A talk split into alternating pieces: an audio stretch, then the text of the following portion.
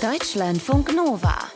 Ab 21 mit Charlene Rogal.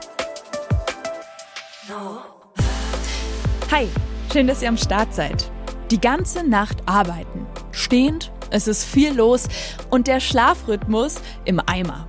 Klingt nach eurem Job oder nach einem Horrorjob? Unser Thema heute, Arbeitsalltag, was wir wollen, was wir brauchen. Wir sprechen mit einer New Work-Expertin, warum junge Menschen Bock auf Sicherheit haben und wie das ausgelegt wird. Jetzt zu Manuel aus Köln. Seit er 18 ist, arbeitet er im Gastronachtleben. Nach der Pandemie ist er von der Bartheke im Club an die Tür gewechselt. Hi. Hallo. Was hält dich denn eigentlich in der Branche? Nachtleben, das ist ja auch echt hart. Ja, ich würde sagen, das Geld vor allem. ähm, und ähm, also man kennt die Strukturen, ne, man kennt das Team, man weiß, was man hat. Es ist eigentlich ist es easy money so. Okay. Und ja, das ist dann meistens zu verlockend, um dann irgendwie Nein zu sagen. Ne? Ich sag mal easy money, aber wahrscheinlich auch nicht super viel money, oder? Nee, also klar. Ich verdiene jetzt 15 Euro die Stunde. Mhm. Ähm, das ist, ja, das ist nicht gut, aber das ist eigentlich, äh, ja, ich, ich mache so 100 Euro den Abend und das ist eigentlich mhm. okay.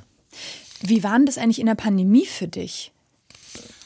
Ja, also äh, die hat mich schon krass getroffen, muss ich ehrlich sagen. ähm, ich hatte halt äh, an verschiedenen Theken gearbeitet und hat selbstständig äh, nebenher noch versucht, irgendwie äh, ein paar Jobs zu machen. Und das war mit, ähm, ja, mit dem ersten Lockdown äh, sind die alle weggefallen. Hatte ich auf einmal gar kein Einkommen mehr und habe auch überlegt, was mache ich, wie, wie zahle ich weiter Miete? Ich hatte jetzt nicht hunderttausende Euro gespart oder mhm.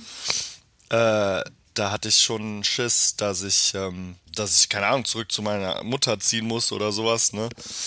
Äh, und habe dann auch direkt Hartz IV angemeldet. Auch ziemlich unangenehme Erfahrung. Erste Mal auch in meinem Leben. ja, stelle ich mir ähm, krass vor. Und du bist ja dann aber wieder zurückgekommen. Ja, genau. Also als dann, ähm, ich weiß gar nicht, ich glaube, es war ein Jahr oder ein halbes Jahr war alles durch. Ich, ich habe es auch so ein bisschen verdrängt, ehrlich gesagt. Ich hoffe, es ist okay, wenn du drüber sprichst. Voll, nee, wenn ich nicht anfange zu heulen. Ähm, nee, also es, es wurde dann wieder äh, gelockert und die Clubs haben natürlich händeringend nach äh, Leuten gesucht. Das Personal war aber schon weg, ne? Also die waren schon, ja, entweder dachten die sich, ich krieg bei äh, Sozialhilfe oder Arbeitslosengeld gar nicht so viel weniger Geld, als wenn ich da jeden Tag arbeite. Oder äh, die haben halt andere Jobs angefangen in anderen Branchen, weil äh, man wusste ja auch nicht, kommt noch neuer Lockdown. Mhm. Ne? Ähm, man hat gesehen, die, die Branche ist gar nicht so stabil, wie man das eigentlich dachte. Also ich hätte mir äh, nie vorstellen können, dass so äh, Restaurants und, und Clubs zumachen. Ne? Aber nach der Erfahrung, dass es zugemacht wurde, was war dein Antrieb, wieder dahin zurückzugehen? Naja, mein Antrieb war, ich äh, war jetzt zu Hause eingesperrt, ne? Ähm, relativ einsam und ähm, das Angebot war hier, pass mal auf, du kannst hier ähm, den Einlass machen und ähm, dann dachte ich mir einfach nur, um auch mal wieder äh, rauszukommen und Leute zu treffen und, und zu sehen irgendwie oder auch Kontakt zu anderen Menschen zu haben, äh, dachte ich, das ist eine gute ja, vielleicht eine gute ähm, Lösung, um auch mal wieder ein bisschen Geld, mhm. auch am Wochenende. Also selbst wenn ich unter der Woche woanders gearbeitet habe, konnte ich dann am Wochenende da locker arbeiten. Mhm. Was hat sich denn in deinem Club-Arbeitsleben geändert vor der Pandemie, nach der Pandemie? Mm, also die jungen Leute, die noch nie in einem Club waren, ne, die teilweise in der Pandemie 18 geworden sind, ne, hey, die ja. armen Schweine die wissen gar nicht, also die sind natürlich jetzt total übermotiviert, aber die wissen überhaupt nicht, was es bedeutet, in den Club zu gehen. Und die, äh, die wissen auch gar nicht, wie man sich irgendwie benimmt. Die kommen teilweise mit einem Kasten Bier und verstehen nicht, dass sie den nicht mitbringen dürfen in den Club rein oder sowas, ne? Oder äh, die verstehen nicht, dass sie sich anstellen müssen, weil, hä, da ist doch die Tür und, und so Geschichten, das, das kommt jetzt langsam alles, ne? Das hört wirklich. wirklich absurd an. Nee, aber es sind dann so ganz junge Teil, also ne, ich muss ja die Ausweise auch kontrollieren, 2004, 2005 jetzt Januar, ne, die äh, noch nie in einem Club waren und dann total äh, schockiert sind, dass die Drinks irgendwie 10 Euro kosten oder so, weil die halt äh, die letzten zwei Jahre nur Kioskbier getrunken haben oder sowas. Also, ich sage ja an der Tür immer dasselbe, ne? Aber sowas wie, äh, du darfst die drei Sektflaschen in der Hand nicht mitnehmen, ne? Da muss ich selber auch schon lachen irgendwie. Ne? Aber die lernen äh, auch sich zu benehmen. So, äh, das, das kommt, also mittlerweile ist es nicht mehr so das Problem. Was willst du denn bei deinem Job? Was brauchst du für dich?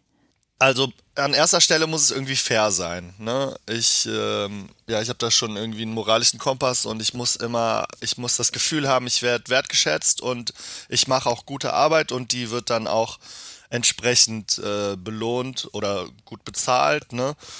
Und das, das habe ich tatsächlich äh, im Moment bei den, bei den Gastro- oder bei den Nachtjobs. Ne?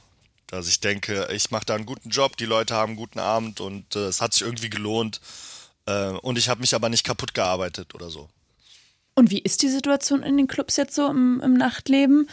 Wer ist da noch geblieben?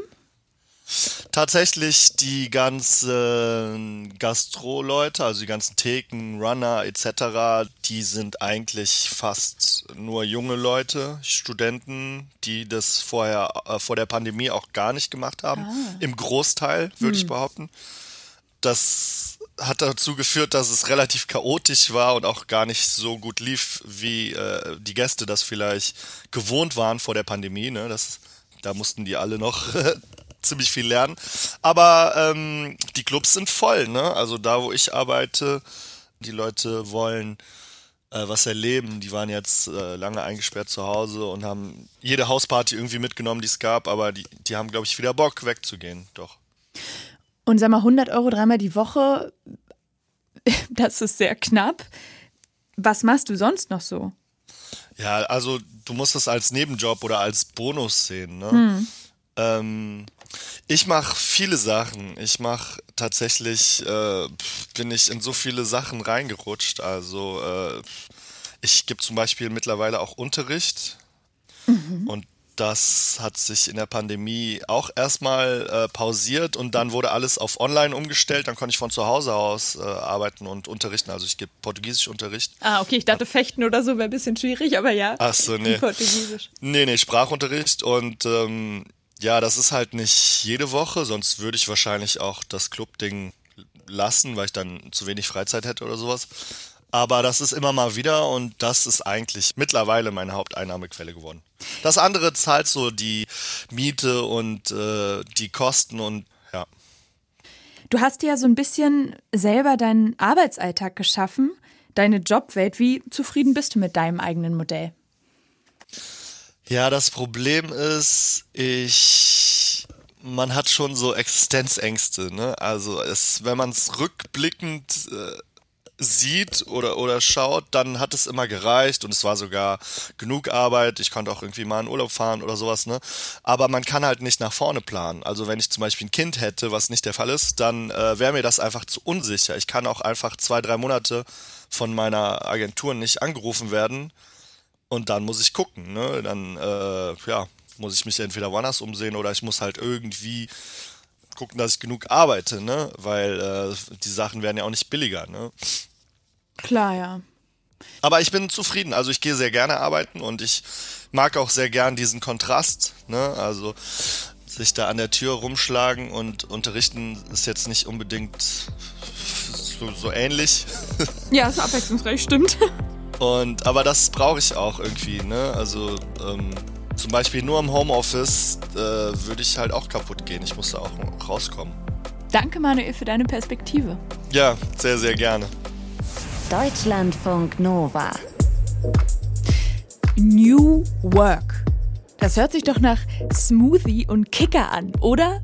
Naja, also wie wir arbeiten wollen, da steckt eine ganze Menge Forschung auch hinter. Für mich ist neue Arbeit die Veränderung in der Arbeitswelt äh, aufgrund von ganz unterschiedlichen Treibern, die wir sehen, wie zum Beispiel Wertewandel, wie zum Beispiel ähm, den Klimawandel, wie zum Beispiel technologische Veränderungen. Und was wir sehen, ist, dass neue Arbeit ähm, vor allem eine Flexibilisierung in verschiedenen Bereichen ist.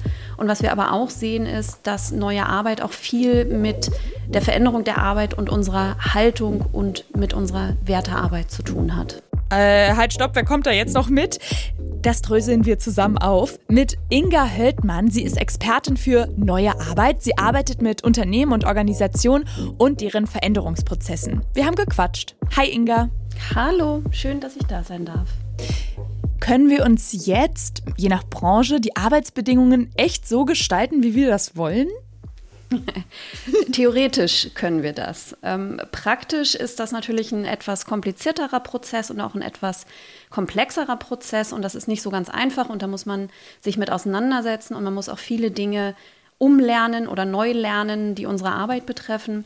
Aber theoretisch ist es so, dass wir im Kern von neuer Arbeit eigentlich davon ausgehen, dass wir unsere Arbeit so verändern können, unsere Arbeit und unsere Zusammenarbeit, dass sie zu unseren Bedürfnissen passt. Und zwar zu den Bedürfnissen, die wir haben, um unsere Arbeit so gut wie möglich erledigen zu können. Was suchen denn junge Menschen da gerade im Job? Was sind die Bedürfnisse?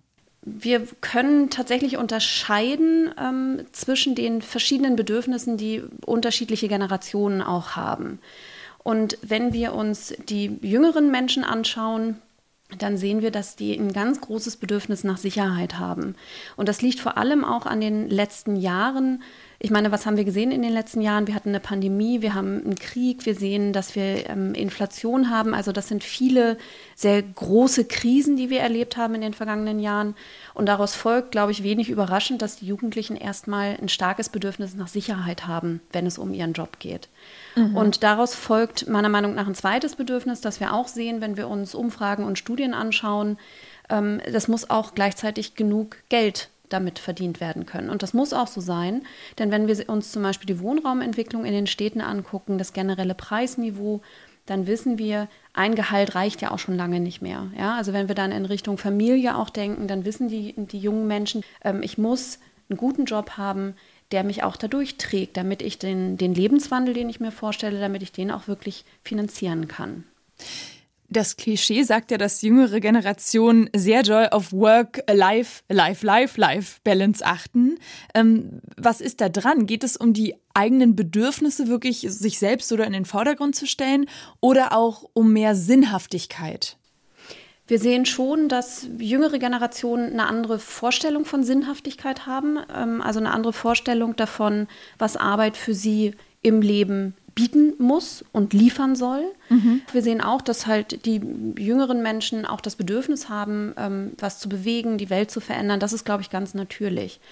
Ich habe aber auch den Eindruck, dass dieses, ich will die Welt umstoßen ähm, und ich will einen Job machen, der halt die Welt besser macht, dass das etwas ist, was einen Ticken später kommt. Die Jugendlichen gerade in diesem Übergang von Schule in den Beruf rein oder von Ausbildung, Studium in den Beruf rein, die sind sehr sensibel, was Nachhaltigkeit angeht. Die sind sehr sensibel auch darüber, was ihre Arbeit mit der Welt macht. Und sie artikulieren das auch deutlich, das sehen wir auch. Aber was wir vor allem sehen, ist, dass zuerst mal diese Sicherheit im Job, dass das als allererstes kommt. Dass sie wissen, ich möchte gerne eine vernünftige Work-Life-Balance haben. Ich möchte ausreichend Geld verdienen, der Job muss einigermaßen sicher sein. Das kommt zuallererst. Und mein Eindruck ist, dieses, okay, und was kann denn mein Beruf jetzt eigentlich für mich leisten und was mhm. macht mein, mein Job in der Welt? Das kommt ein bisschen später, wenn man Fuß gefasst hat im Job, wenn man erste Erfahrungen gesammelt hat und ja auch mit diesen ersten Erfahrungen dann gelernt hat, was ist mir denn eigentlich wichtig? Ja, das sind ja alles Lern- und Reifeprozesse, die hören natürlich nicht auf. Ja, also auch wenn ich irgendwie 20 Jahre im Beruf bin oder 30, kann sich meine Perspektive auf diese Themen immer noch verändern. Aber erstmal ist es den jüngeren Leuten wichtig, Fuß zu fassen, erste Erfahrungen zu sammeln auch ein Gefühl zu bekommen für diese Selbstwirksamkeit. Ich kann das und ich verdiene so viel Geld, dass ich davon leben kann. Und dann expandieren diese Bedürfnisse. Dann merken wir, okay, dann möchte ich jetzt auch noch mehr von meinem Job haben. Zum Beispiel, dass ich ihn wirklich als sinnvoll und sinnhaftig erlebe. Du hast ja Sicherheit angesprochen. Was genau meinst du damit? Äh, das ist auch eine sehr gute Frage, weil das Thema Sicherheit, und das ist natürlich auch immer die, das, das Problem, wenn man Menschen danach fragt, dass natürlich die Antwort darauf individuell sehr, sehr unterschiedlich sein kann. Hm. Ähm, meiner Meinung nach ist es so, dass in diesem Arbeitskontext unter Sicherheit ganz oft tatsächlich eine Festanstellung verstanden wird, nicht unbedingt in Vollzeit. Ja, also Teilzeit Aha. ist für Jugendliche, glaube ich, auch total fein wenn sie das Gefühl haben, das reicht dann noch zum Leben. Ne? Das ist, muss natürlich die Voraussetzung sein, dass sie nicht in so, eine, in so prekäre Beschäftigungen damit reinrutschen. Aber die Möglichkeit zu haben, festangestellt zu sein, vielleicht auch unbefristet dort zu arbeiten, das ist schon was, was auf jeden Fall wichtig ist, weil eben das Umfeld, in dem die Menschen leben und arbeiten, als unsicherer empfunden wird. Und wenn wir ein bisschen reflektiert haben und mehr von diesen New Work-Ideen auch leben wollen, funktioniert das nur im Büro oder ist es auch was für die Bäckerei oder die Clubszene? Ich bin fest davon überzeugt, dass diese Prinzipien von neuer Arbeit in ganz viele Berufe eigentlich in die gesamte Arbeitswelt reingehören. Ja, wir neigen dazu, das immer so ein bisschen zu verkürzen und zu sagen, naja, neue Arbeit ist Homeoffice. Ja, und das stimmt insofern, dass neue Arbeit ähm, in Teilen natürlich mit remoter oder hybrider Arbeit auch einhergeht. Hm. Aber was neue Arbeit vor allem ausmacht, ist eine Flexibilisierung und eine Wertearbeit und eine Arbeit auf Augenhöhe. Also ganz stark die Haltung, mit der wir in die Arbeit reingehen. Und einander mit Wertschätzung und auf Augenhöhe zu begegnen und dann zu gucken, welche Gespräche müssen wir denn eigentlich führen, welche Strukturen entwickeln, um vernünftig miteinander, um gut und produktiv und gesund miteinander arbeiten zu können. Das können und sollten wir in allen Bereichen tun. da brauchen wir kein Büro für. Das haben wir auch in der Gastro zum Beispiel, wenn es dann darum geht, okay, ne, vielleicht kann ich kein Homeoffice machen, wenn ich kellnern muss, das ist ja irgendwie auch klar. Ähm, aber vielleicht habe ich dann Mitspracherecht, was den Dienstplan angeht, zum Beispiel. Mhm. Ja, und mhm. habe Möglichkeiten, da Einfluss drauf zu nehmen. Und ich habe das Gefühl, dass meine Bedürfnisse eben eine Rolle spielen und gesehen werden. Und das ist dann auch neue Arbeit, und zwar fernab von jedem Büro. Würdest du sagen, dass junge Menschen auch verhandlungssicherer sind? Also jüngere Menschen geben Arbeit einen anderen Platz im Leben als das andere Generationen vielleicht noch getan haben. Also sie wollen leben, das kommt auch in jeder Studie, in jeder Erhebung, die ich mir angeschaut habe, sieht man das. Ja? Also dieses Gleichgewicht zwischen Arbeit und Freizeit ist ganz, ganz wichtig. Sie wollen Dinge erleben und sie wollen auch nicht mehr, dass das Leben, auch das Familienleben, das sie haben werden, dass das so an ihnen vorbeizieht. Ja? Also diese Väter, die eigentlich, um das Familieneinkommen zu erwirtschaften, ihre Kinder gar nicht haben aufwachsen sehen, das ist etwas, was diese Generation auf jeden Fall nicht mehr möchte. Und das ist auch gut und richtig. Jo. Das heißt, sie geben dieser Arbeit einen anderen Platz im Leben. Was wir auch sehen, ist, dass die Werte sich verändert haben. Das heißt, Familie und Freunde haben eine andere Wertigkeit. Das heißt, die Frage, ziehe ich für einen Job um, ja, lasse dafür Familie und meinen Freundeskreis, das Netz, in dem ich sozial zu Hause bin, zurück, das ist eine Entscheidung, die man dann natürlich viel, viel schwerer trifft. Was auch noch dazu kommt, ist, dass sie andere Beziehungen führen. Ja, früher war das halt so, da ist die Frau dann unter Umständen dem Mann in die andere Stadt hinterhergezogen. Das ist ja heute auch nicht mehr ohne weiteres so. Ja, die Menschen sind in Beziehungen, wo beide Jobs haben, wo beide eingebunden sind und wo man dann auch ganz anders darüber sprechen muss, für welchen Job bleiben wir denn jetzt eigentlich an welchem Ort. Ja? Und sie sind technologisch auch anders sozialisiert. Sie wissen ja, was remote möglich ist. Und das ist dann das, was sie auch an die Unternehmen herantragen und sagen, ich möchte nicht umziehen, ich kann vielleicht auch nicht umziehen. Mach mir ein Angebot, wie ich vielleicht ab und zu in der anderen Stadt arbeiten kann und ansonsten remote arbeiten kann. Ja, und das sind einfach Diskussionen, die wir in der Arbeitswelt viel, viel mehr führen sollten, unabhängig von, von Alter oder Generation. Wie gehen Unternehmen dann mit dieser neuen Situation um, dass BewerberInnen auch mal höher pokern? Also so gut könnte ich mir vorstellen, kommt es jetzt nicht an, wenn man gleich bei der ersten Bewerbung raushaut. Wie sind denn so die Sabbatical-Optionen? Also mein Eindruck ist tatsächlich, dass die Organisationen da zum Teil auch ein bisschen hilflos sind. Ja, und ich würde mir wünschen, dass sie diese Hilflosigkeit dann eben nicht kanalisieren in, die wollen alle nicht mehr arbeiten, weil so ist es nicht. Auch das sehen wir. Die Jugendlichen wollen arbeiten, sie wollen mit ihrer Arbeit auch etwas bewegen und sie haben auch Lust auf Leistung. Ja, das hat sich nicht verändert. Aber manchmal haben wir da so ein bisschen, glaube ich, so eine so Kommunikationsprobleme, so würde ich das eher bezeichnen.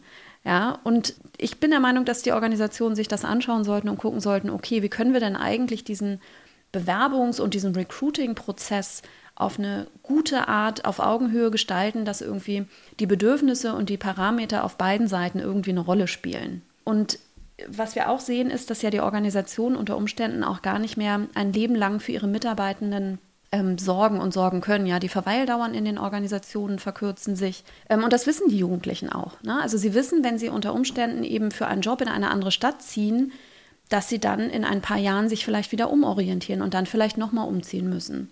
Das heißt, das sind alles Themen, auf die wir heute ganz anders schauen. Und Sie sehen das ja auch bei Ihren Eltern, dass Sie auf eine ganz andere Arbeitswelt schauen, als Ihre Eltern die noch erlebt haben. Mhm. Und deswegen glaube ich, dass wir einfach das, was wir als diese neue Arbeitswelt bezeichnen, dass die viel stärker geprägt sein muss von einem Miteinander-Dialog, von einem gegenseitigen Dialog, um eben zu gucken, wie können wir das miteinander gestalten und wie sollte das am Ende denn eigentlich am besten aussehen.